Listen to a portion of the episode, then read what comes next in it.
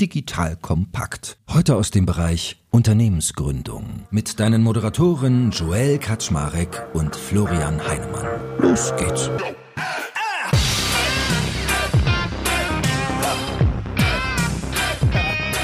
Hallo Leute, mein Name ist Joel Kaczmarek. Ich bin der Geschäftsführer von Digital Kompakt und heute habe ich wieder den lieben Florian Heinemann an meiner Seite. Und wenn der Flo da ist, dann wisst ihr, dann geht es um den erfolgreichen Aufbau von Unternehmen. Und ein Thema, was uns beiden immer mal wieder in den Diskussionen rund um den Podcast aufkam, ist das Thema CRM. Deswegen wollen wir heute über die Relevanz von CRM gerade in der Krise sprechen und auch über mögliche Ansätze. Und der Florian hat gesagt, das können wir nicht alleine machen, da brauchen wir noch einen Superprofi. Und das ist heute der liebe Markus. Markus Wibben kommt nämlich von der guten Firma CrossEngage. Ich habe bis heute nicht verstanden, was die eigentlich machen, weil es ist so advanced shit. Wir machen eine Customer Data und Prediction Plattform. Also von daher, er weiß richtig viel. So viel habe ich mitgekriegt darüber, wie man Kunden ausbaut, hält und neue gewinnt. Und wie das vielleicht aussieht, erfahren wir bestimmt noch im Gespräch. So, aber was nimmst du heute mit? Wir werden heute darüber reden, was eigentlich an Thema CRM dran ist. Also warum ist das gerade ein Thema? Wie setze ich das erfolgreich um? Wie muss meine Organisation in der Marketingabteilung dafür aussehen? Wir werden ein bisschen über Tools reden und wie immer, wie man das von Florian und mir kennt, habe ich heute gelernt, das neue Wort der Stunde Take-Home-Value. Also, dass auch viel dabei ist, was man konkret anwenden kann. So, that being said, der Teppich ist ausgerollt, meine Herren. Schön, moin, dass moin. ihr da seid. Ja, vielen Dank für das äh, tolle Intro, Joel. Ja, Gerne, gerne, gerne. Erzählst du mir noch, warum der Markus eigentlich hier ist? Warum feierst du den, dass du sagst, wenn ich über CRM rede, dann muss Markus mit an Bord sein? Und Markus sieht einfach sehr viel, also und das jetzt seit Jahrzehnten. Also Markus ist auch nicht ganz so alt wie ich, zum Glück aber er ist schon äh, relativ lange dabei, hat äh, war, der, war bei der Deutschland-Card schon am Start, was ja so eine Payback-Alternative sozusagen ist. Dann war längere Zeit bei Rocket, damals auch mit mir gemeinsam. Danach in verschiedensten Companies im CM-Bereich unterwegs und jetzt schon seit langen Jahren bei CrossEngage, die ja dann Tool-Provider sind, aber eben auch sehr viel Kunden operativ dabei helfen, CRM zu machen. Und deswegen gibt es vermutlich wenig Menschen, die schon so lange in dem Bereich unterwegs sind und eben auch so viele Aspekte eben von dem Thema sehen in verschiedensten Companies. Und das ist ja sozusagen meine feste Überzeugung, wenn man irgendwie in ein Thema tief einsteigen will und, und verstehen will, dann hilft es halt bei vielen Firmen relativ tief über verschiedene Firmen hinweg eben ein, ein, Thema operativ zu beleuchten, dann lernt man eigentlich am allermeisten und zu begleiten. Und da gibt es vermutlich wenig Leute, die da so viel gesehen haben wie Markus. Und das muss man eben auch sagen, Markus hat aus meiner Sicht, deswegen spreche ich mit ihm da immer gerne drüber, halt die Fähigkeit, das auch zu abstrahieren, ne? weil es ist ja bei vielen sozusagen Experten immer das Problem, die stecken sehr tief im Detail, aber dann weißt du nachher, bist du nachher trotzdem nicht schlauer. Und meine Hoffnung, also nur so äh, ein bisschen Erwartungsmanagement auch an Markus, meine Hoffnung ist, dass, äh, dass er eben auch in der Lage ist, dass eine Abstraktionsebene höher höher eben abzuleiten für die Audience hier. Also Markus, wir vermieten den Florian auch, wenn du ihn mal brauchst, um dich bei einem Event anzukündigen oder dergleichen. Also läuft alles über mich. Aber der ich, ich wollte sagen, also schön, ich habe das schon mal mitgeschnitten hier. Äh, das nehme ich als Intro jetzt immer für mich. Und ich frage mich, ob über denselben Markus spricht, aber ich vertrete zumindest denjenigen, über den er da gerade spricht. Danke, dass ich da sein darf. Gut, dann musst du jetzt auch gleich mal den ersten Punkt mit uns hier aufmachen. Und zwar, warum ist denn CRM gerade jetzt nochmal vermehrt ein Thema? Also wir haben, glaube ich, viele Achsen, die wir aufmachen können. Können so ein bisschen über die Saturierung des Werbemarkts reden und was da irgendwie an Daten verloren gegangen ist, etc., etc. Aber es gibt ja noch viel mehr Strömungen. Was ist denn so dein Big Picture dazu? Gerade im letzten Jahr vor allen Dingen ist ja das Thema Wachstum um jeden Preis, Kundenwachstum, Umsatzwachstum um jeden Preis sehr schwierig geworden. Wir wissen ja, was da passiert ist. Die Zinsen wurden erhöht. Das Geld liegt nicht mehr so ganz einfach auf der, quasi auf der Straße. Und Unternehmen sind viel, viel, viel mehr dazu gedrängt, sich anzuschauen, wie sie Richtung Profitabilität gehen oder ihre Profitabilität steigern. Und diesbezüglich hat sich vor allen Dingen, und wie du es schon angesprochen hast, in den letzten äh, zwei, drei, vier Jahren viele Dinge verändert auf technischer, auf rechtlicher Ebene, auf Konsumentenverhaltensebene, die es uns gar nicht mehr so einfach macht, Kunden und Kundinnen profitabel einzukaufen. Und das ist eigentlich das zentrale Thema. Das ist wesentlich komplizierter und komplexer geworden. Und jetzt müssen wir als Unternehmen eine wertbasierte Sicht auf unsere Kunden legen. Und das ist am Ende des Tages CRM ja, die Sicht auf den Kunden, das Ganze mit Werten zu verknüpfen. Okay, cool. Also, äh, was du ja auch richtig angesprochen hast, der Fokus geht weg von möglichst viel Umsatz hin zu möglichst viel Profitabilität. Also, man muss ganz anders über Kundenwachstum oder aber auch über das Melken sozusagen seiner Kunden nachdenken. Werbemarkt haben wir auch schon gesagt, dass da vieles irgendwie langsam dichter wird. Also es gibt irgendwie weniger Kanäle. Jeder jammert ja so ein bisschen, dass er eigentlich mit seinem Marketing vor allem irgendwie Facebook und Google reich macht. Dann kam noch irgendwie Apple um die Ecke, hat auch noch mit den Daten gekürzt, etc. etc. Also da ist ganz viel los. Hast du noch so ein paar andere Classics? Also ich glaube, vielleicht sollten wir auch mal einen Satz über ja, Retouren ja. verlieren, könnte ich mir vorstellen. Das ist ja auch nochmal so ein, so ein sehr Impact-Thema. Und äh, dann kann ja auch mal Florian seinen Senf gleich noch. Jetzt kommt ein kleiner Werbespot. Aufgepasst! Bist du auf der Suche nach einem Profi, der für dich komplexe Geodaten sinnvoll integriert und sie auf interaktiven Karten visualisiert? Dann möchte ich dir unseren Partner Nucubator vorstellen. Das Ziel vom Nucubator-Team ist es, dich bei der Prozessdigitalisierung zu unterstützen und aus den ganzen täglich anfallenden Geodaten einen echten, nutzerfreundlichen Mehrwert zu schaffen. Dabei geht Nucubator ganz besonders auf deine Anforderungen ein, um die Software zu bauen, die deine USPs digital widerspiegelt und den NutzerInnen der Software den größtmöglichen Nutzen liefert. Und um das für möglichst viele Betriebssysteme, Geräte und Anwendungsfälle umzusetzen, setzt das Nucubator-Team auf etablierte Webtechnologien, mit denen sie schnelle und effiziente Anwendungen für Desktop und mobile Geräte entwickeln. Geodatenvisualisierung ist für Unternehmen in vielen verschiedenen Branchen relevant, zum Beispiel auch in den Bereichen Tourismus, Logistik und im Außendienst. So wurde zum Beispiel bereits ein digitales Smart Farming Tool für die Agrarwirtschaft gebaut, mit dem Satellitenbilder, Wetterdaten und Standortdaten interaktiv verarbeitet werden. Nucubator baut dabei nicht nur Kartenlösungen, sondern entwickelt für dich maßgeschneiderte Webanwendungen und Apps. Wenn du also einen Partner suchst, der deinen bestehenden USP ins digitale Zeitalter hebt, dann schau doch einfach bei Nucubator vorbei. Ich habe dir unter digitalkompakt.de slash Nucubator, schreibt sich mit C, eine Weiterleitung eingerichtet. Und wie immer findest du alle Infos auch auf unserer Sponsorenseite unter digitalkompakt.de slash Sponsoren. Werbung Ende bei. Vielleicht da auch nochmal eine ganz interessante Zahl aus dem Amazon-Kontext. Also äh, Bloomberg-Artikel von vor drei, vier Wochen wurde mal analysiert, was eigentlich Kosten bei Amazon sind. Und im Jahr 2016 ging von einem Euro ungefähr 36 Cent an Amazon. 2022 sind es 53 Cent. Und da wird die Geschichte von Chuck erzählt. Und Chuck verkauft Feuerstellen bei Amazon. FBA, Fulfillment bei Amazon. Und von seinen 200 Dollar Firepits, die er verkauft, gehen 112 Dollar an Amazon. Es bleiben 88 Dollar, um die Ware, die aus China kommt, auch noch zu bezahlen. Und davon dann sozusagen der Rest bleibt noch der Deckungsbeitrag. Und ich glaube, an diesem Beispiel sieht man schon ganz ordentlich, was mal diese ganzen komplexen Themen, die du hast, ich glaube, da brauchen wir nochmal eine separate Sendung, was sich da sozusagen alles auch noch zusätzlich verändert hat über Apple ATT und so weiter, kann man festhalten, dass sozusagen der Kostendruck extrem gestiegen ist für, für alle Händler. Und das ist die Quintessenz, die wir uns dort anschauen müssen. Und deswegen gibt es auch die Retourendiskussion. Eine Retour kostet für einen E-Commercer 10 bis 15 Euro im Handling. Und ihr kennt das vielleicht selber von euch. Ab und zu schreibt dann E-Commercer, behalt, Joel, behalt doch mal die Ware. Man fragt sich so, wie kann das denn irgendwie sein? Da sieht man, das ist ja nur eine Reflexion quasi von den Kosten. Und gerade weil die Margen sehr dünn geworden sind, um da vielleicht auch noch eine weitere Zahl zu geben, Allianz hat sich das mal angeschaut ins Research Paper und die haben gesagt, wenn Unternehmen 20 bis 40 Prozent Couponhöhe geben, ist die Marge weg. So. Ja, und das da, es kommt ein bisschen aufs Vertical drauf an, aber da sind wir ungefähr so. Und dann ist die Marge weg. So, das gegeben, also sozusagen, ne, diese Kosten kann man sich überlegen, ist es eigentlich clever oder ist es richtig, Retouren zu bepreisen? Mein Stake da drauf ist, ich halte das für eine schwierige Angelegenheit aus Kundenwertperspektive. Ich glaube, man muss differenzierter das angehen. Und was ich dort gerne eine Retouren vielleicht ganz aktuell, Uniqlo, H&M und Sarah. Das sind drei E-Commerce auch große, die das jetzt eingeführt haben. Und ich glaube, das ist ein sehr schwieriger Move. Erstens sind Kundinnen und Kunden daran gewöhnt, dass Retouren eigentlich frei sind. Das heißt also, solange das ein Imbalance ist, ist das, glaube ich, für diese Unternehmen eine Schwierigkeit. Und das andere ist auch, wenn wir so ein bisschen zu überlegen, wie reagieren Kunden eigentlich auf Bestrafung. Ja, so ein bisschen die Kahnemann Prospect Theory. Also Menschen verhindern lieber Verluste, ja, als Gewinne einzustreichen auf der gleichen Ebene. Und wenn man sozusagen schon im Vorrein einen Verlust, der Verlust droht, sozusagen mit die 2,95 Euro, die man für die Retour zahlt, glaube ich, dass das einen sehr schwierigen Effekt auf den Kundenwert und den Kundenlebenswert einer Unternehmung hat. Und deswegen finde ich das ein super interessantes Thema, das gerade, ich gerade für alle sehr sichtbar ist. Cool. Florian, was so dein Take? Auch nochmal ergänzen, also was ja, was ja nicht nur in der Startup-Welt so ist, das sieht man ja auch an der, an der Börse, dass eben das Thema Wachstum ist zwar weiterhin wichtig als Werttreiber, ne, für Unternehmenswert. Das gilt natürlich sowohl für Startups als auch eben für Public-Unternehmen, dass eben das Thema strukturelle Profitabilität, Marge etc., dass das eben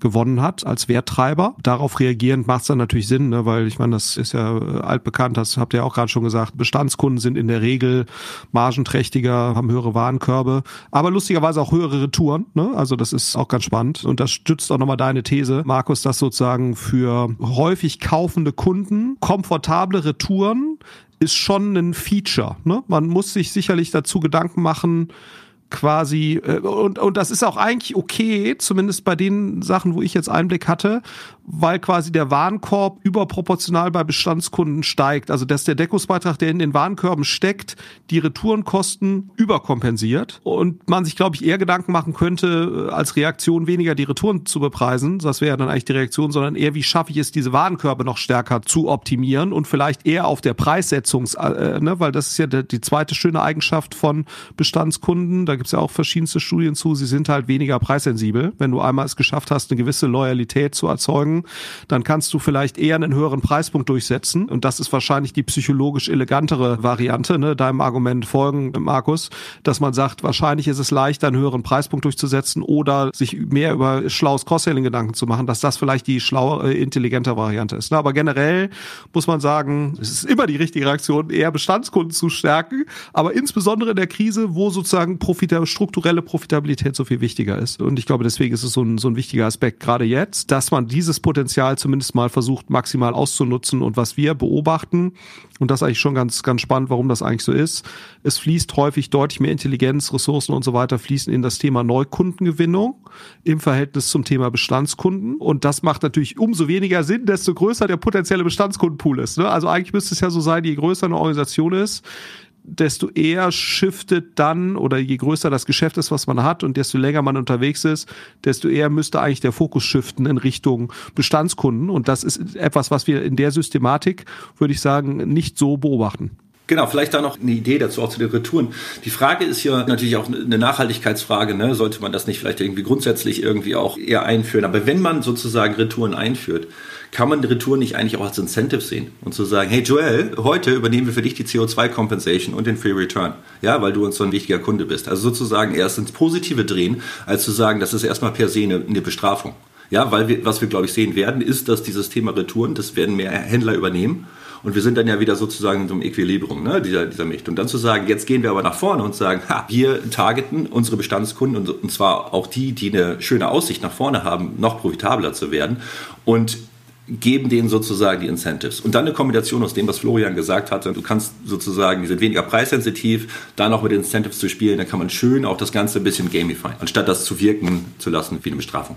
Können wir dem eigentlich mal eine Ziffer geben? Weil ich kenne so aus dem Sales diese schönen Sprüche. Du hast einen einfachen Aufwand, einen Bestandskunden zu reaktivieren. Du hast den doppelten Aufwand, einen verlorenen Kunden zurückzugewinnen und du hast den siebenfachen Aufwand, einen Neukunden zu gewinnen. Also da sagt man eigentlich immer, es ist echt günstiger, einen verlorenen Kunden wieder zurückzuholen als einen neuen. Wie ist denn das generell so? Was seht ihr an Verteilungen? Also wie viel Prozent hat man als Stammkundenanteil und wie viel Prozent des Umsatzes machen die eigentlich aus? Weil darauf läuft es ja ein Stück weit hinaus. Was wir sehen ist, und das ist, glaube ich, das absolut Essentielle, ist zu verstehen als Unternehmen, dass für die meisten Unternehmen die Rentabilität, Profitabilität, wie man es mal nennen will, basiert auf einer ganz geringen Menge von Kunden.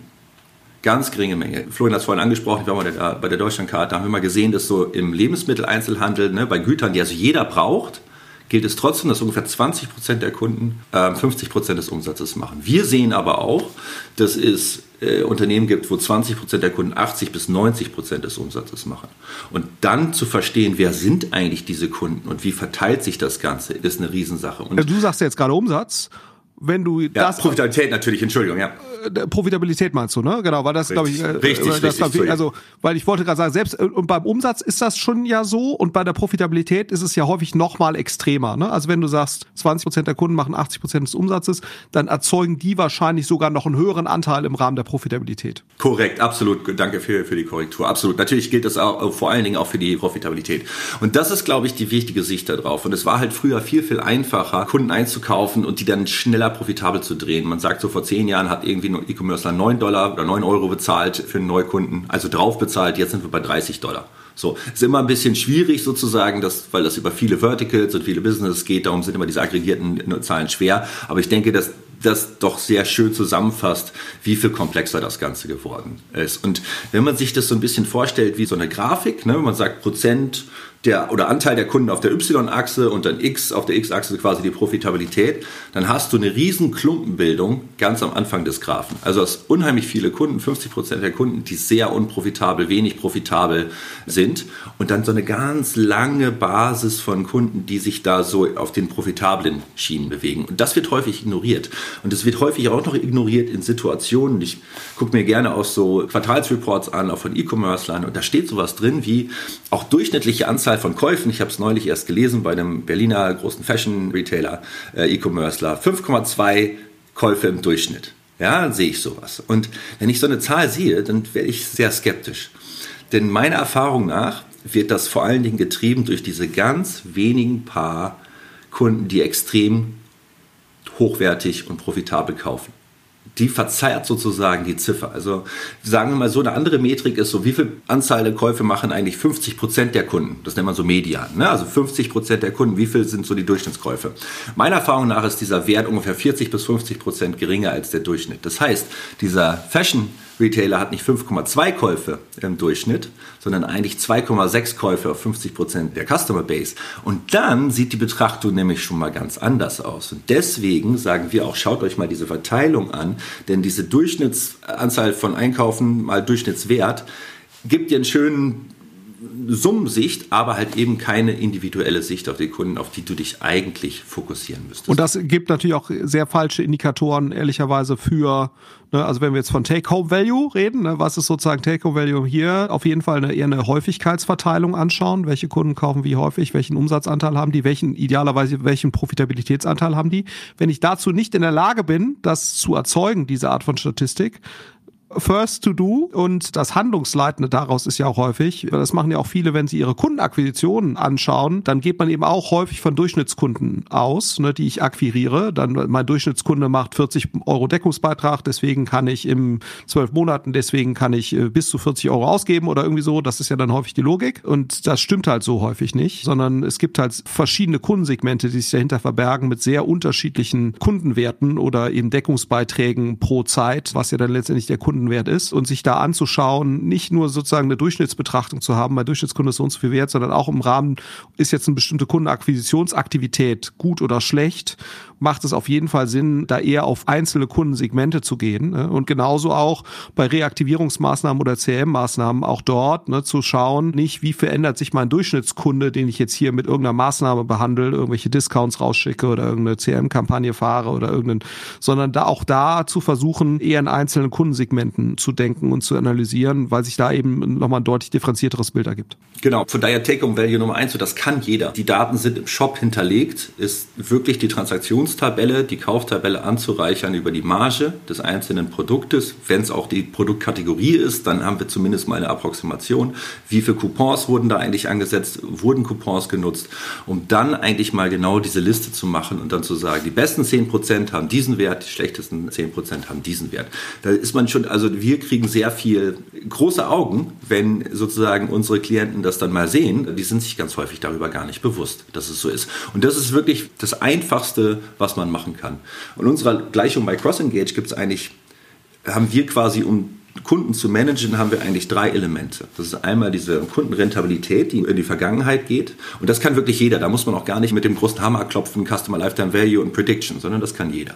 Wenn man das aber so komplett machen möchte, dann braucht man die Rentabilität, die geht in die Vergangenheit. Man braucht den Customer Lifetime Value, also den Wert sozusagen eines Kunden in der Zukunft, können wir auch gerne mal besprechen. Und dann kann man das in so ein wunderbares Rahmenwerk setzen. Das sieht so ein bisschen aus wie eine BCG-Matrix. Kennt ihr die mit den Poor Dogs und den Cash Cows? Das kann man auf Kunden genauso anwenden. Also stellt euch mal Kunden vor, die waren in der Vergangenheit nie profitabel und die werden es in der Zukunft auch nicht sein. Das sind die Poor Dogs. Dann gibt es die Kunden, die waren in der Vergangenheit nicht profitabel, die werden aber profitabel. In die sollte ich investieren. Man kann sie Fragezeichen oder Froschkönige nennen, wie auch immer. Die muss ich wach küssen. Also ich zum Beispiel, wenn ich beim neuen Anbieter kaufe, nehme ich immer einen Coupon am Anfang. Ich schicke viel zurück. Also ich bin für viele Unternehmen, glaube ich, Erstkauf Horror. Aber wenn ich loyal bin, dann bestelle ich da auch wirklich häufig und das habitualisiert sich. Na, und die dritte Ebene, die wir haben, sind sozusagen so die welkenden Blumen, die waren früher mal richtig profitabel und die, ne, aber es sieht in der Zukunft gar nicht mehr so, so gut aus, was Florian gerade quasi reaktivierungswürdig auch sah, ne, da würde ich natürlich reingehen, wenn die früher profitabel war und dann gibt es die Cash Cows, die Stars, wie wir sie nennen.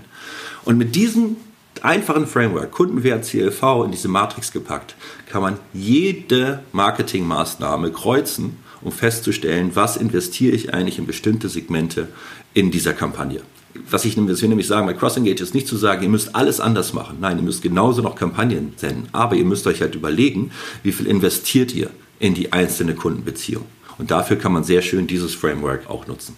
Florian, seht ihr das bei vielen Portfolios genauso wie das Markus gerade beschrieben hat, dass man sich diese beiden Werte anguckt? Oder was ist dann so die Ableitung daraus, dass ich das in so ein Handlungsframework bringe? Ja, also erstmal sehen wir, dass, dass die allermeisten das eben nicht so tun ne, muss man sagen. Das ist erstmal die erste Feststellung. Also es wird sehr viel mit Durchschnittswerten gearbeitet. Mit Kundensegmenten, ne, also äh, Kundensegmente zu identifizieren. Es gibt ja verschiedene Arten. Es gibt inhaltliche Kundensegmente, die bestimmte Dinge kaufen. Aber eben gerade sozusagen so der Versuch, Kundensegmente auf Basis ihres Kaufverhaltens erstmal nüchtern zu analysieren und deren Profitabilität, das machen nicht so viele, ne, diese Sichtweise.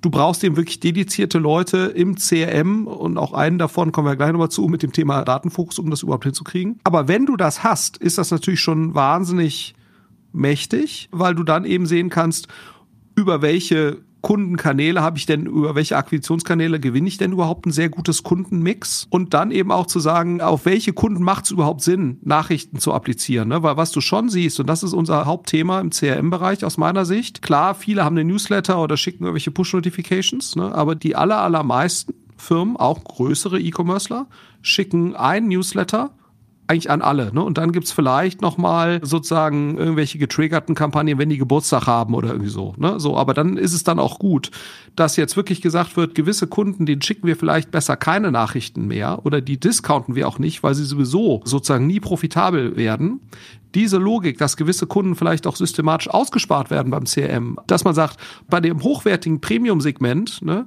da kann ich im Prinzip auch einen 30-prozentigen Discount geben, das wird sich trotzdem rechnen. Bei anderen gebe ich aber nur einen 10-prozentigen. Also diese Differenzierung in wie diskonte ich, wie oft schicke ich Nachrichten, ne, dass ich da auch gewisse, das machen die aller, allerwenigsten. Das, obwohl es aus meiner Sicht, ne, also sich jetzt zu überlegen, wie kann ich jetzt TikTok profitabel hinkriegen als Kundenakquisitionskanal, wo TikTok geht jetzt gerade noch, aber wie kriege ich sozusagen aus Instagram jetzt, ne, da stecken Leute Mannjahre an Intelligenz rein. Das ist eigentlich so ein bisschen das Frustrierende. Man könnte hier wahrscheinlich mit ein, zwei Leuten, die sich einfach mit dem Thema beschäftigen, denen die richtigen Fragen gestellt werden, ne, könnte man eben auch vor allen Dingen systematisch eine Menge erreichen. Das ist ja der Witz. Ne? Das, das Schöne hier ist ja, also das sind ja Dinge, die setzt man einmal auf oder Logiken, die hat man einmal etabliert und die tragen ja wirklich über Jahre. Ne? Die Kundensegmente verändern sich vielleicht ein bisschen, aber sozusagen die Logik dahinter, die ist halt replizierbar, die ist total systematisch. Und im Kundenakquisitionsbereich haben wir es ja leider immer das Thema, gewisse Schemata, wie man agiert, funktionieren in einem gewissen Zeitraum und dann funktioniert es nicht mehr. Ne? Das ist ja, du hast eigentlich immer einen arbitrageartiges Element in der Kundenakquisition, ne? weil dann funktioniert ein gewisses Schema, Instagram vor ein paar Jahren, dann machst du das, dann checken das mehr Leute, dann machen mehr Leute das gleiche Schema und dann wird's halt unprofitabel. Das Schöne bei diesen Bestandskundenlogiken ist eigentlich, die tragen halt über einen viel längeren Zeitraum, also die Beständigkeit davon ist eigentlich eine viel höhere. Und ich mag ja immer Dinge, die kumulativ sind, wo du sagst so, du fängst an, dir eine gewisse Logik zu überlegen, fängst mit fünf Kundensegmenten an, Ne, dann kriegst du das gut gehandelt, dann automatisierst du das, dann machst du zehn Kundensegmente, dann gehst du noch mal einen tiefer rein, ne? dann gehst du noch mal tiefer rein. Irgendwann bist du dann beim personalisierten Marketing in gewissen Teilen ne? oder einem sehr feingliedrigen Marketing. Und das ist übrigens auch etwas, wo ein Chat-GPT wirklich sinnvoll helfen kann. Ne? Also jeder redet ja so ein bisschen davon, jetzt hier, oh, wie kriege ich jetzt, wie kann ich das jetzt nutzen und die künstliche Intelligenz wird sich demnächst mal ein Auto fahren. Ne? Das ist vielleicht noch etwas weiter weg. Aber bei dem Thema segmentiertes Marketing, Ansprache von gewissen Kundengruppen auf Basis von gewissen Regeln oder auf gewissen Kriterien und dafür dann den Content erstellen zu lassen. Sowas kann man zum Beispiel super zum Teil auch ehrlicherweise ohne ChatGPT äh, einfach so automatisieren. So, aber das, das finde ich eigentlich eine ganz spannende Sache und da ist, glaube ich, bei sehr vielen Firmen im transaktionalen Bereich noch ein großes Potenzial und das sehen wir ehrlicherweise auch bei uns im Portfolio, auch bei den größeren Firmen, also die im PE-Bereich unterwegs sind, sehen wir das nur sehr, sehr, sehr bedingt. Es ist eigentlich ganz spannend obwohl es aus meiner Sicht, gerade weil es eben, das ist auch noch das nächste, du brauchst ja häufig noch nicht mal viel Mediabudget dafür, ne? sondern du brauchst eigentlich nur ein paar schlaue Menschen, äh, die quasi das, was sowieso an Datenmaterial eigentlich vorhanden ist, die da halt einfach nur schlau einmal draufschauen und auf Basis dessen intelligente sozusagen Schlussfolgerungen ziehen im Sinne von welche Kundensegmente bespiele ich jetzt wie und dann probiere ich das aus und dann optimiere ich das. Ne? Da brauche ich noch nicht mal wahnsinnig viel Geld für, sondern ich brauche eigentlich nur Personal, was halt die Freiheit hat, sich mit diesen Themen zu beschäftigen. Ja, also super spannend, Flo, weil gerade da im CRM war es immer ein Thema zu sagen, wir haben eigentlich überhaupt nicht die Kapazitäten, diese ganzen Segmente anzusprechen. Dann war es immer ein Problem, die zu priorisieren, aber gerade schon beim Content herstellen, wir können nicht einfach irgendwie noch ein Newsletter machen, wir haben gar nicht die Ressourcen. Und Sushi Bikes hat es jetzt gezeigt, ne? also ist die erste, OMR hat es so genannt, die erste äh, AI-basierte Kampagne, die haben quasi die ganzen Creative Natives mit DAL-E kreiert, also sozusagen so automatischer AI-generierter äh, Bildgenerierung. Die Texte kannst du dir jetzt mit ChatGPT wirklich generieren lassen. Also ich habe ein LinkedIn-Posting neulich gemacht, nur auf ChatGPT, also wirklich mit dem Output für ein Webinar. Das war, also die Response-Raten waren richtig gut auf diesem LinkedIn-Post. Äh, das war wirklich der Wahnsinn. Also da gibt es keine Ausreden mehr. Das, was früher gesagt wurde, wir haben eigentlich die Kapazitäten nicht mehr. Ich glaube, da können wir schon effizienter werden und wie Flo das sagte, Media-Budget ist viel höher als der Invest quasi in die Person da. Und das nächste ist, das Thema Akquisition wird ja nicht einfacher. So Kollegen wie Florian Litters, die sagen ja, ihr braucht jetzt alle einen Content-Graph. Ja, also wir müssen irgendwie ein Interessensgras mit Content aufbauen. Was wollen eigentlich die Leute sehen und was nicht? Und da denke ich mir, also wir haben es ja nicht mal geschafft, verschiedenste Segmente gut zu behandeln. Und jetzt wollen wir auf einmal einen unfassbar komplizierten Content Graph aufbauen, wo wir eigentlich gar nicht das Leseverhalten so richtig individuell messen können, wie soll denn das gehen? Also was will ich damit sagen? Das wird ja nicht einfacher, das Thema da. Plus aufbauend auf dem, was Florian sagte, ne, wann kommt die nächste Kuh, die wir durchs Dorf treiben? Also das wandelt und das wird immer komplexer da. Und deswegen macht es schon aus der Hinsicht nicht ein Thema. Und vielleicht einen letzten Case mit Frequenz fanden wir auch total spannend. Also mich rief ein CRM-Manager an und hat gesagt, Markus, Management will noch ein Newsletter senden. Ja, jetzt der fünfte diese Woche und ich glaube, das ist echt extrem schlecht für die Abmelderaten und ich glaube auch nicht, dass wir damit Geld verdienen. Das Management hat aber gesagt, wir wollen unbedingt diesen Newsletter raussenden und die hatten sich nämlich angeschaut, Revenue pro Newsletter. Und natürlich, wenn man weitere Newsletter raussendet, wirst du damit Revenue generieren. Und dann hat das Management, ne, sagt dann, ja, ja, super, wir haben ja damit Geld verdient. Was eigentlich passiert, ist ein Attributionsthema. Du hast nicht mehr Kundenlebenswert generiert, du hast das nur über mehr Mailings verteilt. Und wir haben in der Tat ein Modell gerechnet. Das hat vorausgesagt, dem Joel schicken wir jetzt nur einmal die Woche was, und dem Florian schicken wir zweimal die Woche was und haben einen Test gemacht. Die Frequenz im Durchschnitt von so 4 auf 1,x E-Mails pro Woche reduziert. Resultat war, Conversion Rate gleich geblieben, Profit und Umsatz pro Kunde gleich geblieben, aber 66% weniger Abmeldung. Und das ist doch ein sehr deutliches Zeichen, dass auch diese Kampagnenlogik-Sicht, die wir immer haben, ja, was stecke ich irgendwie rein, was kriege ich da raus, eine völlig falsche Metrik ist. Sondern die Metrik, die muss über den Kunden kommen und deswegen sind Kunden wert und dann die advancedere äh, Metrik, der Customer Lifetime Value, die Metriken, um die man sich kümmern sollte. Cooles Beispiel, finde ich super spannend. Und jetzt bin ich ja hier der Noob in der Runde. Also ich kann mir sowas wie Kundenrentabilität in die Vergangenheit betrachtet gut vorstellen. Wie habt ihr aber noch vielleicht ein paar Tricks und Tipps an der Hand, was Customer Lifetime Value angeht, die nach vorne hin so zu prognostizieren, dass man den halt gesteigert kriegt? Weil wenn das das Spannungsverhältnis ist, zwischen dem ich arbeite, habt ihr da vielleicht ja noch mal ein, zwei Tipps, wie man sich den zweiten Part, also den Zukunftsblick optimiert? Ihr Lieben, hier ist Joel von Digital Kompakt und ich mache dir jetzt mal das Bild eines genialen Arbeitgebers im Tech-Bereich auf. Stell dir eine hundertprozentige Bundesgesellschaft in der Rechtsform einer GmbH vor, die dir eine hohe berufliche Sicherheit und einen wichtigen Purpose bietet und gleichzeitig aber extrem flexibel agieren kann. Ein IT-Service-Unternehmen, das zu den größten in Deutschland gehört und die Bundeswehr bei ihrer Digitalisierung unterstützt. Wenn du dieses Bild spannend findest und im Bereich Cyber oder Tech deinen Beruf ausübst, dann solltest du ab sofort unseren Partner, die BWI, auf dem Schirm haben. Eine wichtige Aufgabe der BWI ist die Einführung von Innovationen in der Truppe, aber das Unternehmen leistet noch viel mehr und bietet ein breites Aufgabenspektrum von Beratung über Realisierung bis zum Betrieb. Ich meine, wir sprechen hier von einem der größten IT-Service-Unternehmen in Deutschland, das die Bundeswehr bei Digitalisierungsprogrammen wie der Digitalisierung landbasierter Operationen und der Gesundheitsversorgung unterstützt. Du merkst, die BWI ist ein attraktiver Arbeitgeber mit einer Vielzahl von spannenden und herausfordernden Projekten mit breitem Leistungsspektrum und wenn du wie Sven Weizenegger, der Moderator aus unserem Hackers-Podcast, an großen Rädern drehen willst, die wirklich etwas bewirken, dann schau dir die BWI jetzt einfach mal selbst selbst an. Ich habe dir unter digitalkompakt.de slash bwi eine Weiterleitung dazu eingerichtet und natürlich verlinke ich dir das auch in den Show Notes und alle Sponsoren findest du immer auch auf unserer Sponsorenseite unter digitalkompakt.de slash Sponsoren. Ja, also das erste fängt an mit Transparenz. Also der Customer Lifetime Value sagt im Wesentlichen, was wird der Joel im, was haben wir jetzt März, im April kaufen, mit welcher Wahrscheinlichkeit. Ne? Mit Wahrscheinlichkeit 50% kauft der Joel im April mit 100 Euro und dann im Mai 100 Euro mit 30-prozentiger Wahrscheinlichkeit. Ne, das ist erstmal der Customer Lifetime Value, das kann man aufsummieren. Und jetzt ist eine der Missverständnisse beim Customer Lifetime Value, dass das nicht infinite unbedingt sein muss, weil dann ist das irgendeine Zahl für die nächsten x Jahre. Interessanter ist eigentlich, den Customer Lifetime Value auch auf bestimmte Zeiten zu reduzieren. Also sich anzuschauen, mit welcher Wahrscheinlichkeit wird der Joel denn im April kaufen. Und wenn da 99 Prozent äh, Kaufwahrscheinlichkeit steht, aber der Basket ist relativ, also der Warenkorb ist relativ klein, ja Joel, dann gebe ich dir ja keinen Coupon. Du kaufst ja sowieso. Dann gebe ich dir ja nicht noch 20 Prozent, sondern dann sage ich, ey, wenn du irgendwie eine Schwelle von 100 Euro erreichst, dann gebe ich dir vielleicht ein Incentive. Das heißt also, ich will irgendwie einen Bundle kreieren, um das zu machen. Auf der anderen Seite, der Markus, ja, ich kaufe mit der Wahrscheinlichkeit von 10%, aber wenn ich kaufe, dann ein Basket von 1000 Euro. Dann würde es doch Sinn machen, wenn ich dem Markus einen Coupon gebe. Und das ist mein ganz einfaches Beispiel, was in so einem Customer Lifetime Value steckt, nämlich Warenkorb und Kaufwahrscheinlichkeiten und das kann ich auf Zeiten reduzieren. Und da eine ganz einfache Sache ist zu machen, erstmal die Incentives zu optimieren, was ich da eigentlich gebe. Gleiches kann ich machen, natürlich auch auf welchen Kanal nutze ich. Auch der postalische Kanal kann sehr interessant sein, um bestimmte Kundengruppen, gute Kundengruppen zu begeistern. Und ist die Frage, was für Angebote gebe ich da eigentlich drauf? Das steckt auch in einem Customer Lifetime Value drin. Also ich kann berechnen, in welcher Warengruppe werde ich eigentlich in Zukunft, wird der Joel eigentlich in Zukunft am meisten kaufen?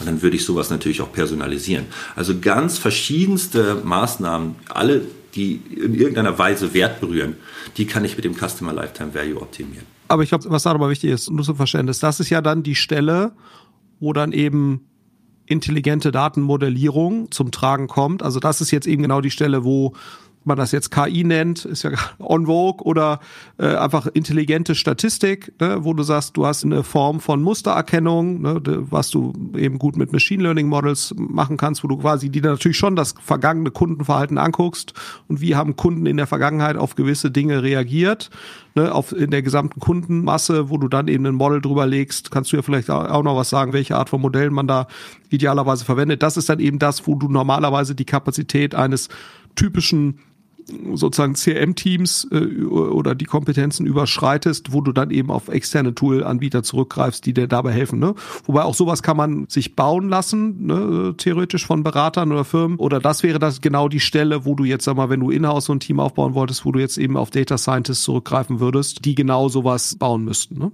Genau, also da Der Rest, den wir jetzt beschrieben ja. haben, der Rest geht ja noch ohne ja, letztendlich ja. wahnsinnig, äh, wahnsinnig advanced äh, Statistikkenntnisse. Ne? Das Correct. ist jetzt sozusagen die Schwelle, äh, wo du die Vergangenheit verlässt und die Prediction quasi betrittst, ne? oder die Sphäre der Prediction, das ist das sozusagen, wo es etwas komplizierter wird. Und da vielleicht, Joel, als Beantwortung deiner Frage initial, was ist eigentlich Customer Data und Prediction Plattform? Also genau das macht unsere Prediction Plattform, Customer Lifetime Values individuell für Unternehmen zu rechnen. Weil da gibt es kein Standardmodell. Also da kann ich auch für die Hörerschaft echt nur sagen, wenn da irgendwo ein CLV in so einem, in so einem Martech-Tool drin steckt, dann bitte mal schauen, ist das eigentlich eine Zahl, die auch mal gezeigt wird, wie valide die ist, wie gut die ist, weil in der Regel Modelle müssen angepasst werden auf das Business, für das sie gerechnet werden. Und das macht unsere Software völlig automatisch. Das heißt, unsere Software, die wir anbieten, wenn es dann soweit kommt, wir nutzen die selber auch in Beratungsleistungen oder beraten auch dahin, da komme ich gleich nochmal zu, was vielleicht auch einen Schritt vorher noch sein kann, den Unternehmen gehen können.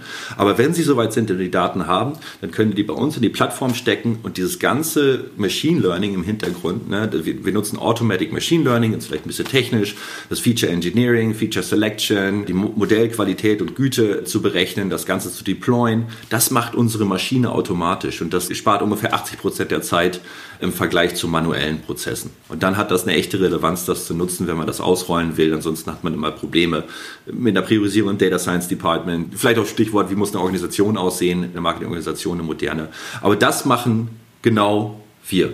Und einen anderen Aspekt, den wir haben, selbst wenn man vielleicht noch gar nicht da ist und ich weiß, was sind eigentlich so die Treiber vom Customer Lifetime Value, was wir sehr gerne machen mit unseren Klienten, ist zu überlegen, was ist eigentlich ein CLV, also ein Customer Lifetime Value Wertetreiber bauen wie verändert also was sind eigentlich die grundlegenden Parameter, die so ein Customer Lifetime Value in der Zukunft treiben? Also die Marge, die Kaufhäufigkeiten, wie kommt denn sowas eigentlich dazu? Ne, Im Fußballverein äh, vielleicht die Marge über die Fanartikel. Sind es denn wirklich die Tickets oder sind es die Fanartikel? Das wirklich dann durchzudeklinieren für eine Unternehmung, wo eigentlich diese Werttreiber herkommen. Und dann kann man auch anfangen, mit sozusagen Daten dann auch entsprechend zu sammeln, weil das sehen wir auch, Flo, vielleicht als Kommentar. Ne? Also dazu einige Unternehmen haben dann die Daten noch nicht, obwohl das für viele Unternehmen, gerade im E-Commerce, gar nicht so, so schwer ist. Man kann anfangen mit sehr einfachen Modellen. Flo, dort ist die Frage, welche Modelle sind da so Goldstandard?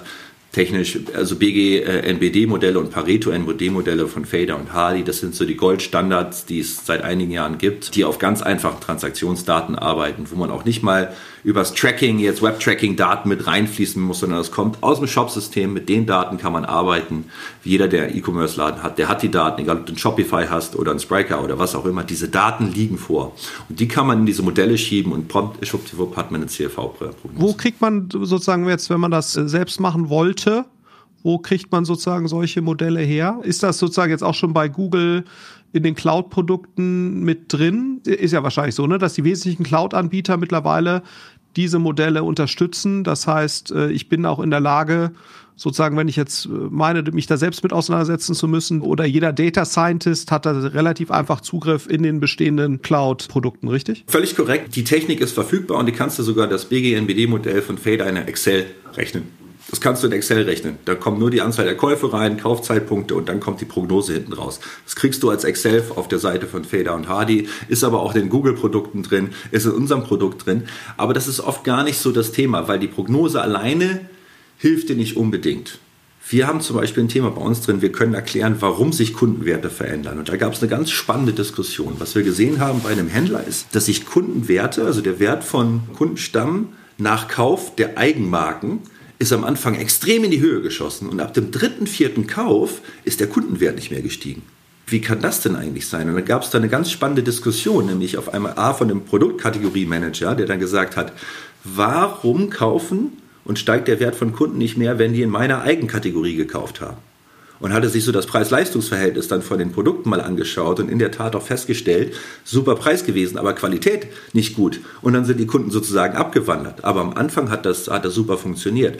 Und Marketing hat auf der anderen Seite eine ganz andere Ableitung gemacht, nämlich zu sagen, wenn das am Anfang gut funktioniert, werde ich ab dem zweiten Kauf keine Eigenmarken mehr advertisen, sondern eher Marken sozusagen und nicht die Eigenmarke um dann wegzukommen von dem Problem, dass sich der Customer Lifetime nicht mehr verändert. Das heißt also, lange Rede, kurzer Sinn, die einzelne Prognose, Goldstandard sollte man machen, ist verfügbar, geht von Excel die einfachsten Geschichten hin bis zu den komplizierten Modellen.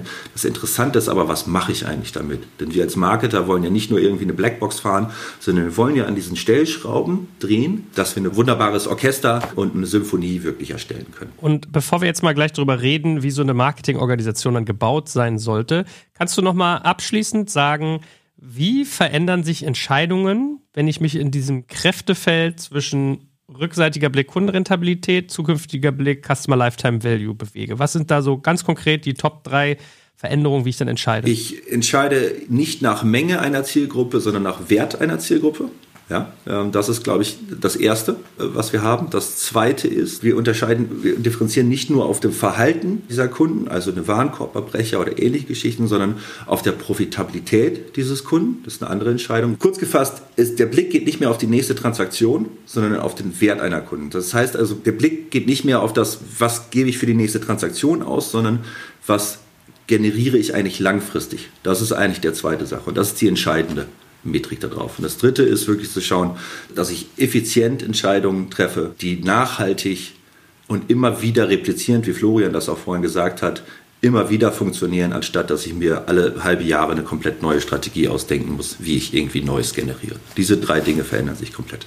Super. Dann lass uns mal wie angedroht über die Organisation reden. Also vielleicht fangen wir mal ganz basic an. Was für Personen brauche ich eigentlich, wenn ich so einen Zirkus jetzt veranstalten will? Ich brauche eigentlich eine analytische Person, die das in irgendeiner Weise auch versteht, was Wertigkeiten eigentlich bedeutet.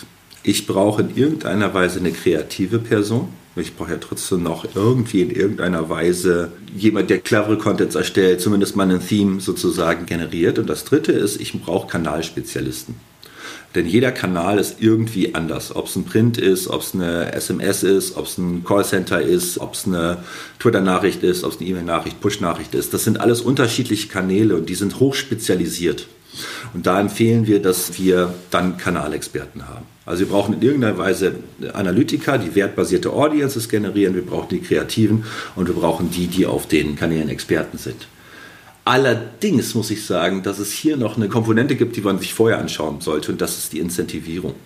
Also wie werden eigentlich unterschiedliche Menschen im Marketing incentiviert und wonach geht das Ganze? Ja, ist es irgendwie ein ROAS oder ist es irgendwie eine Anzahl der Neukunden oder ist es irgendwie Reaktivierung und ne, also wieder gebundene Kunden? Und da sehen wir, ist ein großes Thema drin. Denn wenn du irgendwie die Personen in der Marketingabteilung alle ein unterschiedliches Incentivierungsschema haben, weil sie am Ende des Tages ne, ihr Geld äh, am Ende des Monats für sich persönlich verdienen, das muss harmonisiert sein. Und das finde ich eine sehr spannende und vor allen Dingen in Größenorganisationen ein Riesenthema, das man lösen muss damit diese neuen Blickpunkte eigentlich auch akzeptiert werden. Weil was du ja eigentlich brauchst, und ich glaube, das ist das Spannende, du musst ja eigentlich in der Lage sein, und das ist gar nicht so trivial, zu schauen, welche Art von Kundenwertigkeit ne, oder welches Volumen an Kundenwert wird eigentlich mit welchem Mitteleinsatz erzeugt. Und was du ja häufig hast in Marketingabteilungen, ist eben wir wollen dieses Jahr so und so viel Neukunden gewinnen und dafür sollten wir pro Neukunde nicht mehr als 25 Euro ausgeben oder irgendwie so. Und dann kriegen auch die Kanalverantwortlichen, dann kriegt der Mensch, der sich um Meta kümmert, der soll dann 30 Prozent davon, der sich um Google und Alphabet kümmert, soll sich so und so viel Prozent. So funktioniert ja häufig diese Logik und das zieht sich dann eben durch bis zu einem CMO. Ne? Und zumindest mal auf CMO-Ebene müsstest du ja eigentlich eine Logik etablieren, wo du sagst, der CMO hat jetzt nicht den Job, 700.000 Neukunden zu gewinnen, zu so zum Stückpreis von so, sondern der müsste ja eigentlich den Job haben zu sagen oder eigentlich die Incentivierung haben, wie viel Kundenwert wollen wir denn eigentlich erzeugen, wovon ein Teil in der Zukunft liegt, naturgemäß. Und was ist denn jetzt eigentlich der ressourceneffizienteste Weg, um dahin zu kommen? So, und dann löst du dich natürlich ein Stück weit von einem Neukunden-Akquise-Budget jetzt erstmal im ersten Schritt. Und das ist gar nicht so trivial. Das heißt, du brauchst halt Leute, auch die sozusagen das auf einer übergeordneten Ebene umreißen, weil sonst kommst du häufig gar nicht zu dem Punkt, den Markus gerade beschrieben hat. Und das ist auch der Grund, warum ja die meisten Marketingorganisationen immer noch sehr neukundenlastig ausgerichtet sind, was Anzahl Personen angeht und so weiter. Das ist ja genau der Grund, ne? weil es kann ja durchaus der effizientere Weg sein für ein Zalando, sage ich jetzt mal. Ne? Nicht zu sagen, wir wollen jetzt fünf Millionen Downloads der Zalando-App generieren. So, so, das sind ja häufig so die Ziele, sondern eigentlich zu sagen, vielleicht müssten wir ein viel geileres Kundenmagazin machen, was dafür sorgt, dass die Top 10% der Kunden 30% mehr kaufen. So. Das kann vielleicht die effizientere Maßnahme sein. So, aber du musst im Prinzip natürlich in der Lage sein, so ganzheitlich darüber nachzudenken. Und das kannst du eigentlich nur, wenn du sagst, mein Ziel ist Kundenwert, den ich erzeuge, im Verhältnis zu den humanen und den Mediaressourcen, die da reinfließen. So, und das ist eigentlich eine Logik, die ich überhaupt erstmal etablieren muss, was die meisten Unternehmen nicht haben. Und dann, genau, um das dann umzusetzen, da brauche ich eine analytische Person, die kreative Person, das ist ja auch nochmal, ne, die Kernbotschaft. Die kreative Person wird ja nicht unwichtiger, sondern sie muss im Prinzip mit der analytischen Person Hand in Hand arbeiten. Ne? Und das ist eben auch häufig, woran es mangelt, dass sozusagen jetzt, dass man es schafft, dass die analytische Person im CRM-Bereich oder im Aktivierungsbereich, dass die so nah dran ist an der kreativen Person, dass sie sich wirklich als Team verstehen. Ne? Weil der Kreative muss ja verstehen, wenn ich eng mit der Person zusammenarbeite, dann kann die mir ja sogar sagen, wenn ich jetzt die blaue Kampagne verwende, die so und so designt ist mit den und den Sachen, dann funktioniert das besser als das andere. Also das, und das ist aber ähnlich, wie du es auch im Journalismus lustigerweise hast, ne? wo ja, wo du einige Journalisten eben sagen, ich finde es total super, dass wir hier so eine Analyseabteilung haben, die äh, kann mir nämlich erklären, was wollen eigentlich meine Leser ne? oder Hörer oder was auch immer da so da gibt's einige, die erkennen das als Geschenk, ne? Und andere sagen, Gottes Willen, ne, das schränkt meine Kreativität ein. Wir brauchen große Ideen und ich muss den Kunden sagen, was sie kaufen, denken, hören oder sonst irgendwas so, ne? Und der weiß das ja gar nicht, der Kunde. Ich muss das dem Kunden sagen. Und das ist ja zum Teil auch lustigerweise richtig, ne? Das ist ja eigentlich so ein bisschen auch so dieses Spannungsfeld, wo du sagst, es gibt natürlich auch Ideen, da kann vielleicht auch die rückwärtsgewandte oder rückwärtsbasierte Analyse vielleicht gar nicht so richtig helfen, ne? sondern da bricht man auch mal ein Stück weit aus. Also man muss auch, glaube ich, auch durchaus Raum schaffen für sowas, wo man sagt, ist mir jetzt scheißegal, was der jetzt irgendwelche Statistiken gesagt haben. Aber ich glaube, man muss halt eine bewusste Entscheidung treffen, in welchem Umfang das passiert. Ne? Und unser Gefühl ist oder unsere Erfahrung ist auch, die allermeisten CRM-Aktivitäten sind wahrscheinlich am besten, wenn sie sozusagen sich einer relativ strikten datenbasierten Logik unterwerfen und dann kann man halt mit 20, 25 Prozent der Ressourcen mal daraus ausbrechen. Aber vom Grundsatz her, woran es häufig schon eben mangelt, ist, dass man Design oder Kreation oder Content-Erstellung und eben diese Analyse, dass die eben wirklich synergistisch zusammenarbeiten und das auch quasi als Team-Effort sehen. Ne? So, und was du dann eben völlig zu Recht gesagt hast, und dann kommt eben nochmal dieser handwerkliche Aspekt dazu, bin ich in der Lage, handwerklich, executionseitig, hochqualitativ die verschiedenen Kanäle anzusteuern. Und in der Tat, das ist eben ne, eine gute Push-Notification zu verschicken, ist auch ein handwerkliches Thema. Eine gute E-Mail zu verschicken ist immer noch nicht so trivial. Und da muss man sich halt fragen, braucht man dafür jetzt eigene Experten oder greift man da auch für das Thema vielleicht auf Agenturen oder spezialisierte Anbieter zurück, die einem da halt dabei helfen, dass die Deliverability gut ist und dass man da irgendwelche AB-Tests noch innerhalb der E-Mails operiert und so weiter. Aber das muss einem halt klar sein. Das ist auch wieder Spezial-Know-how. Ne? Zalando kann sich das jetzt in-house vielleicht leisten. Wenn du jetzt ein paar Stufen kleiner bist, musst du dir halt andere Lösungen überlegen, wie du da vielleicht auf Drittanbieter zurückgreifen kannst. Aber das ist eben auch ein wesentlicher Aspekt. Und es ist halt schade, wenn die äh, eine Kreation und Analyse super zusammenarbeiten und dann geht im Prinzip Potenzial verloren, weil du quasi auf der Execution-Seite, wenn es darum geht, einfach nur die Nachricht zu verschicken, wenn du halt da unter Potenzial bleibst. Das ist eben ein Thema, das muss man sich dann nochmal eben gesondert anschauen. Aber ich glaube, die wichtige Botschaft ist nochmal, eigentlich funktioniert das, was du beschrieben hast, Markus, nur dann, ne, wenn du eben wirklich die Gesamtincentivierung im Unternehmen auf der Marketing-, Kundengewinnungs-, Reaktivierungsseite, wenn man da anders drüber nachdenkt, als das eben die meisten Unternehmen heute tun. Und Florian, kannst du vielleicht bei dem Thema Organisationsstruktur auch nochmal zwei Themen betrachten, weil ich glaube, die spielen ja dabei auch eine Rolle. Äh, einerseits Attribution und andererseits das ganze Media Mix Modeling, weil das sind ja auch so Faktoren, das ist jetzt vielleicht nicht irgendwie ein Personenthema, aber hängt ja damit Jetzt kommt ein kleiner Werbespot. Aufgepasst! Heute gibt's Werbung in eigener Sache. Wir wollen dich nämlich besser kennenlernen, weil viele hören Woche für Woche unseren Podcast und dabei wissen wir gar nicht immer, wer genau diese Leute sind. Und natürlich wollen wir ja aber wissen, wer du bist, um unseren Inhalt auch an deinen Interessen ausrichten zu können. Und um das zu ändern, habe ich eine Umfrage vorbereitet. Dort kannst du uns erzählen, wer du bist und wofür du dich interessierst. Und was du davon hast, naja, ich meine, je besser wir dich kennen, desto besser können wir unseren Podcast an deine Bedürfnisse anpassen. Und dann spreche ich auch keine Werbung mehr für Penispuppen und Online-Casinos ein, wo dich womöglich ganz andere Dinge interessieren. Nein, kleiner Spaß und trotzdem, du tauschst fünf bis zehn Minuten deiner Zeit gegen viele Stunden noch bessere Unterhaltung und Tiefenwissen in der Digitalwirtschaft. Klingt für mich nach einer Win-Win-Situation und geh doch also daher mal auf die Seite digitalkompakt.de slash Umfrage. Fülle diese nach bestem Wissen und Gewissen aus und freue dich in Zukunft auf noch besseren Content auf Digital Kompakt. Ende der Werbung drin. Ja, ich glaube, was halt wichtig ist äh, dabei, das sind ja auch häufig sehr neukundenzentrierte Ansätze. Ne, sowohl Attribution passiert sehr häufig eben im Bereich Neukundenakquise. Media Mix Modeling hat auch einen sehr starken Neukundenfokus. Was aus meiner Sicht wichtig ist, dass du eben eine Marketingabteilung hast, die einerseits sozusagen sich um das Thema Kundenakquise kümmert, aber gleichberechtigt um das Thema Kundenbindung oder Retention oder eben CRM. Das sollte Teil dessen sein.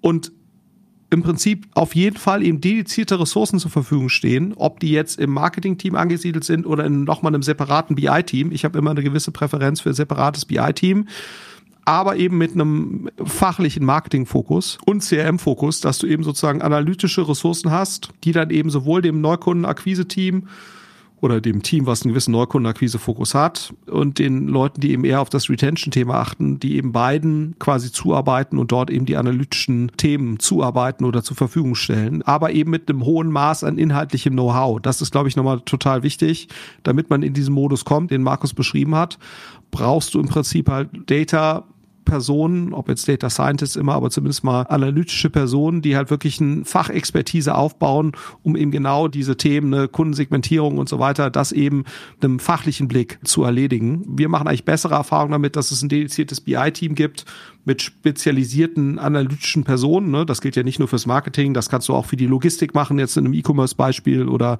für Finance, ne? also wo du wirklich da sagst, du hast keine Ahnung, fünf, sechs Personen in so einem BI-Team und jede Person hat halt eine fachliche Spezialisierung. Das trägt aus unserer Erfahrung sehr dazu bei, dass dann eben das, was dann Data Support kommt, nochmal deutlich mehr Impact hat, als das jetzt sozusagen als Teil eines Marketing-Teams zu sehen. Und die schlimmste Variante, und das hast du bei vielen immer noch, dass sozusagen die Marketing-Leute ihre eigenen Reports machen ne, und ihre eigenen Analysen. Das ist dann sozusagen der größte Humbug, ne, weil dann wird Customer Lifetime Value mal so, mal so. Davon würde ich immer abraten generell. Das gilt nicht nur für Marketing, sondern nicht, wenn fachlich zuständige Mitarbeiter ihre eigene Analyse machen. Das, weil das ist ja auch häufig so ein bisschen so, da sagt ja, Daten werden demokratisiert. Ne?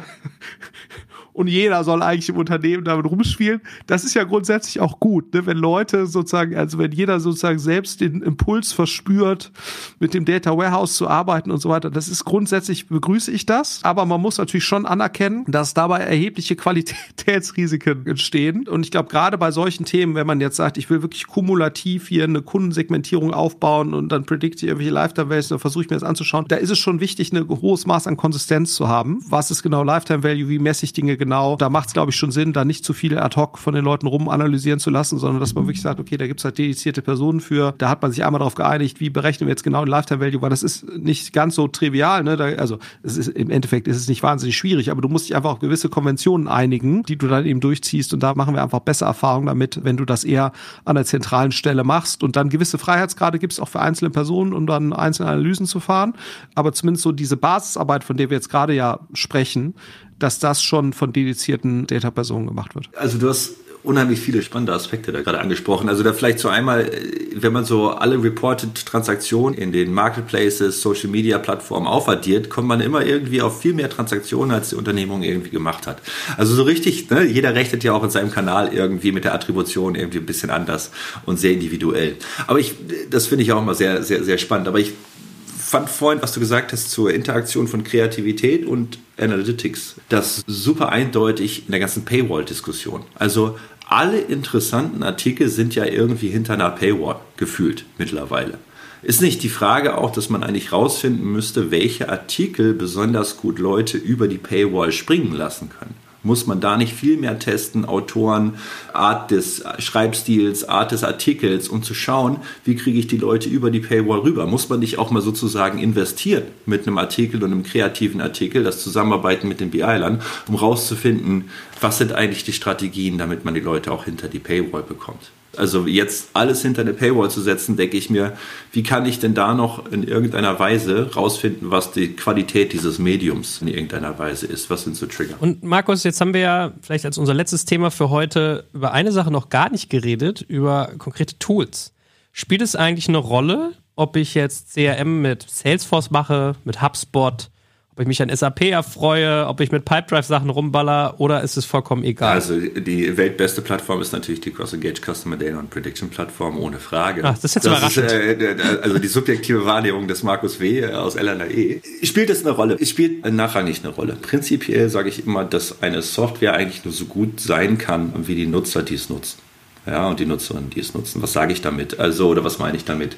In einem ganz neuen Artikel von Scott Brinker, Chief Martech, der auch diese Martech Landscape rausgebracht hat mit diesen ganzen Logos, wie viele Martech-Anbieter es gibt, der hat eine ganz interessante Statistik publiziert und sagt, 70 Prozent aller Features in so einer CRM oder überhaupt in einer Martech-Lösung werden überhaupt nicht benutzt und verwendet. Und auf der anderen Seite sehen wir aber, dass Anbieter gerade total in so ein Feature-Battle reingehen. Jeder haut noch ein Feature oben drauf und noch eins. Und das basiert natürlich darauf, dass Software-Kaufprozesse auf großen RFPs mit diese Fragebögen mit 360 Fragen da drin, was die Software alles kann, darauf basiert. Aber am Ende des Tages ist das immer das Nachgelagerte, was diese Software wirklich am Ende des Tages kann. Vorher musst du eigentlich wissen, was du tun willst. Für uns ist es bei CrossEngage immer so, es beginnt mit der Strategie, was will man tun? Ich stelle häufig die Frage Unternehmen, warum sollen eigentlich Kundinnen und Kunden bei euch wieder kaufen? Und dann ist betretenes Schweigen für ein paar Sekunden und dann sagt, weil wir die besten Produkte haben. Dann, ich, dann lass uns mal auf Idealo gehen. Dann sind irgendwie die gleichen Produkte da zu einem günstigen Preis und dann wird das schon irgendwie alles sehr traurig und irgendwie ruhiger in der Diskussion. Also als erstes immer die Strategie. Warum sozusagen sollten Kundinnen und Kunden wieder kaufen? Was ist eigentlich der Anreiz? Was ist eigentlich die Value Proposition? Finde ich auch total spannend, dass man mehr sieht, dass Unternehmen viel mehr CRM ins Businessmodell einbauen. Ja, also da sozusagen Wiederkaufverhalten viel mehr da drin haben. Da gibt es Hermes, die so diese Birkenbag nur ausgeben, wenn man schon ein bestimmtes Kaufvolumen hat. Oder Miles sagt, du darfst die ersten Tesla buchen, wenn du zehnmal gefahren bist. Ja, das sind ja schon ganz spannende Dinge, um eine, eine quasi Habitualisierung und Wiederkauf zu haben. Aber sich das erstmal im Gedanken klar zu machen, was das eigentlich ist. Dann kommt die Organisation. Die haben wir ja gerade schon angesprochen, wie wichtig das ist, welche Personen dort arbeiten, welche Incentivierungsstrategien wir haben, wie die zusammenarbeiten. Dann gibt es das Thema Daten. Ja, welche Daten habe ich eigentlich? Wie kann ich die einsetzen? Wie kriege ich die Daten von Konsumenten und Konsumentinnen gerade? Thema ATT, ne? dieses kleine Fenster, was sagt, willst du getrackt werden oder nicht? Das sind große Themen, die man da lösen muss. Und dann kommt irgendwann Technologie. Und alles vorher muss erstmal aufgeräumt werden, weil das ist am Ende des Tages der Erfolg auch von Companies wie Sastrify, die gerade durch die Unternehmen streuen und sagen, ne, was zahlt ihr für SaaS-Tools und was braucht ihr die denn überhaupt, ist doch eigentlich eine Reflexion, dass die 2010er bis 2020er eine Zeit waren, wo man irgendwie denkt, wenn wir nur ein Tool einführen, dann wird das alles schon irgendwie gut werden. Und dann wurden immer mehr Tools eingekauft und dann werden immer wieder weniger Funktionalitäten von den Tools benutzt. Und das ist eben nicht das Thema, sondern dieser Überbau und dann kann man eine Technologie nutzen. Und wir sehen es bei CrossEngage auch. Es ist immer stärker bei uns der Beratungsaspekt reingekommen, wo wir gesehen haben, Unternehmen nutzen unsere Software gar nicht so voll, wie wir das wollten. Warum denn nicht? Ne? Hier Wirken turnt da mit seinen Ideen irgendwie rum und passt ja irgendwie, aber am Ende des Tages muss die Person, die vor dieser Software sitzt, auch einen Plan haben.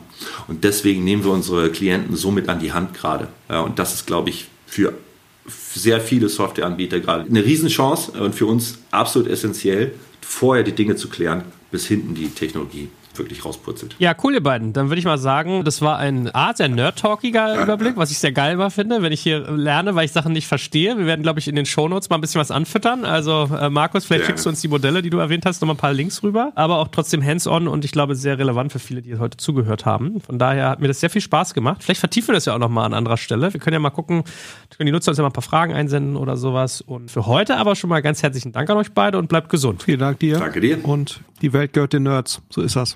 Ja. kann sich die Audience schon mal dran gewöhnen. Muss ich ja auch leider. Ja, insofern, insofern, das ist vermutlich so, dass äh, ja die Nerdlastigkeit der Welt in den nächsten Jahren nicht abnehmen wird. In diesem Sinne. Alles für die Kundenprofitabilität. In diesem Sinne, danke, dass ich da sein durfte. Danke fürs Zuhören beim Digital Kompakt Podcast. Du merkst, hier ziehst du massig Wissen für dich und dein Unternehmen heraus. Wenn du mit uns noch erfolgreicher werden möchtest, abonniere uns auf den gängigen Podcast-Plattformen. Und hey, je größer wir werden, desto mehr Menschen können wir helfen. Also erzähl doch auch deinen Kolleginnen und Kollegen von uns. Bis zum nächsten Mal.